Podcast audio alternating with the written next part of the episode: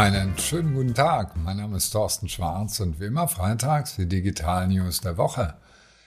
Roboter übernehmen demnächst unsere Arbeit. Der erste Laden hat jetzt geöffnet, wo nur Roboter arbeiten. Lieferroboter können jetzt völlig autonom auf dem Bürgersteig fahren. Porsches Influencer sind auch Roboter. Und Roboter lernen zu knuddeln. Nur Ärzte, die bleiben Menschen. Die erste Meldung. Der erste Laden nur mit Robotern. In Rotterdam und in Leiden haben zwei Läden aufgemacht, die total futuristisch eingerichtet sind.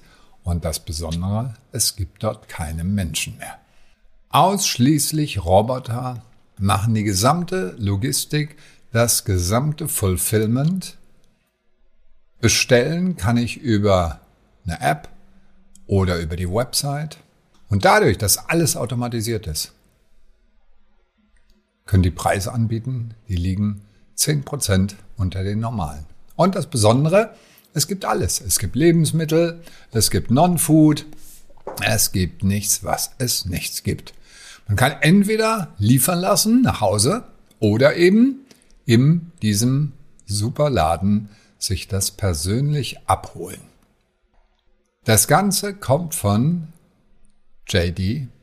83 Milliarden Umsatz machen die damit und liegen als Nummer drei hinter Alibaba und Amazon. Was lernen wir als Unternehmen daraus?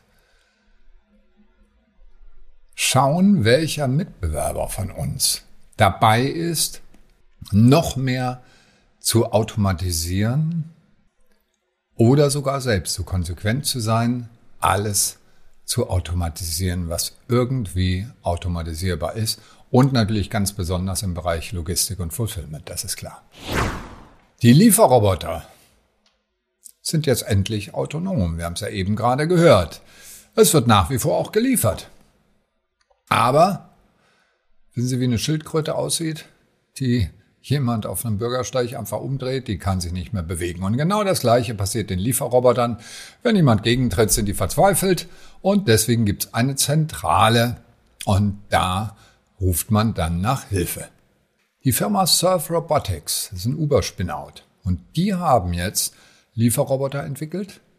Die können völlig autonom, das heißt ohne die Überwachung von Menschen, die in der Zentrale sitzen und mehrere Monitore dann eben haben.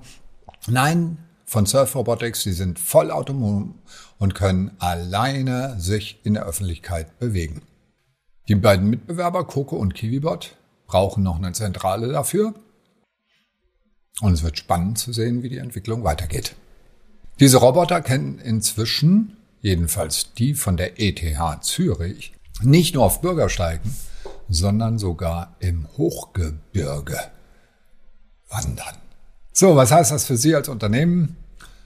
Suchen sich in der Logistik nur innovative Dienstleister, die auf der Höhe der Zeit sind um Produkte zu ihren Kunden zu bringen und nicht irgendwelche Unternehmen, die die Digitalisierung total verschlafen haben. Bei Porsche sind sogar die Influencer-Roboter. iMaker, der weltweit führende Anbieter von virtuellen Influencern, arbeitet jetzt mit Porsche zusammen. Man muss sich das überlegen. Ja, das sind keine Menschen mehr, sondern ich habe mal ein paar rausgesucht. Magazine Luisa, 5,8 Millionen Follower auf Instagram. Lil Michaela, 3,1 Millionen. Nobody Sausage, 2,5 Millionen folgen dieser künstlichen Wurst. Auf TikTok sind sogar 12,5 Millionen. Irre, oder? So, und in dieses Unternehmen iMaker hat Porsche Ventures jetzt investiert und sich daran beteiligt, weil sie sagen, da tut sich was. Aber nur zur Orientierung. Cristiano Ronaldo, der weltweit reichweitenstärkste Influencer, hat 400 Millionen Follower. Also Menschen können immer noch ein bisschen mehr als die virtuellen Influencer. Aber was heißt das für uns als Unternehmen? Ausprobieren. Einfach mal ausprobieren, ob diese virtuellen Influencer vielleicht geeignet sind. Für mich, Corporate Influencer ist ein ganz stark wachsendes, wichtiges Thema. Die Roboter lernen zu knuddeln. Wirklich. Fußgänger können inzwischen mit Robotern einigermaßen ihnen begegnen. Wanderer sind Roboter. Nur eins können die Roboter bisher nicht, Emotionen zeigen. Und jetzt hat die Abteilung haptische Intelligenz beim Max-Planck-Institut in Stuttgart, die haben sich mit solchen Robotern beschäftigt und überlegt, wie weit können die auch Menschen umarmen. Die Version 1 war ein totaler Flop. Keiner wollte sich wirklich über umarmen ne, von, davon. Der Hintergrund äh, in Pflege und Therapie gibt es durchaus sinnvolle Anwendungen von Menschen, die körperliche Zuneigung brauchen und wo das wirklich auch ersetzt werden kann. Und zwar entweder durch solche Knuddeltiere, also es gibt so, so äh, Kleinstroboter, die eben aussehen wie eine Katze oder so und die kann man streicheln, die schnurren dann auch. Aber wenn ein Mensch einen umarmt, gibt das ein ganz besonderes Gefühl. So, und die von der, vom MPI haben jetzt einen aufblasbaren, beheizten Ballon versehen mit Greifarmen von Robotern, die es ja inzwischen in der industriellen Produktion auch gibt, haben denen noch Handschuhe angezogen, dem Ballon haben sie noch einen Pullover angezogen, dass er nicht ganz so komisch sich anfühlt.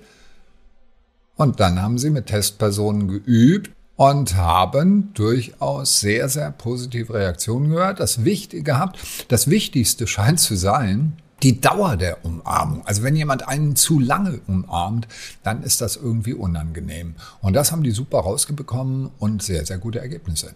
So, was lernen wir als Unternehmen daraus? Wenn Sie irgendwo auf einer Messe sind, ja, und irgendwas Verrücktes sehen, vielleicht auch so ein Knuddelroboter, gehen Sie sofort hin, probieren Sie es mal aus.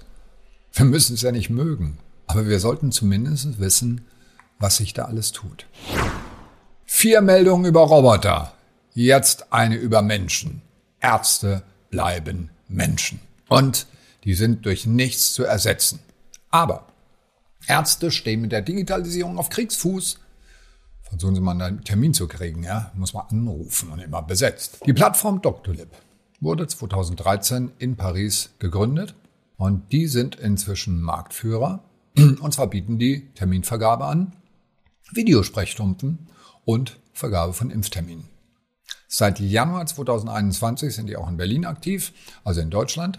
Die Ärzte zahlen 120 Euro monatlich und sind dafür eine lästige Plage los. Und inzwischen sind es 300.000 Ärzte und Praxen, die an dem System beteiligt sind. Da tut sich was. Im Moment der Hauptboom ist, wo ist die nächste Impfstation, wo kriege ich einen Impftermin. Das läuft in Frankreich schon sehr, sehr gut und ich denke, da ist auch in unserem, naja, voll digitalisierten Deutschland noch durchaus Luft nach oben. Also ich wünsche Dr. Lipp auf jeden Fall einen super Deutschlandstart.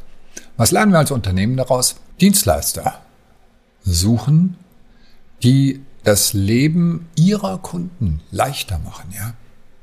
Und die gibt es. Und mit denen arbeiten sie zusammen. Also als Arzt würde ich unbedingt dahin gehen und sagen, ja, das mache ich. Und genauso machen sie es auch. Es gibt genug innovative Dienstleister, greifen Sie zu. Das waren sie schon wieder. Die Digital News der Woche. Alle Details und natürlich eine ganze Reihe von Videos, von Roboter-Videos zum Anklicken. Wie immer per E-Mail auf tschwarz.de. Schönes Wochenende und bleiben Sie gesund.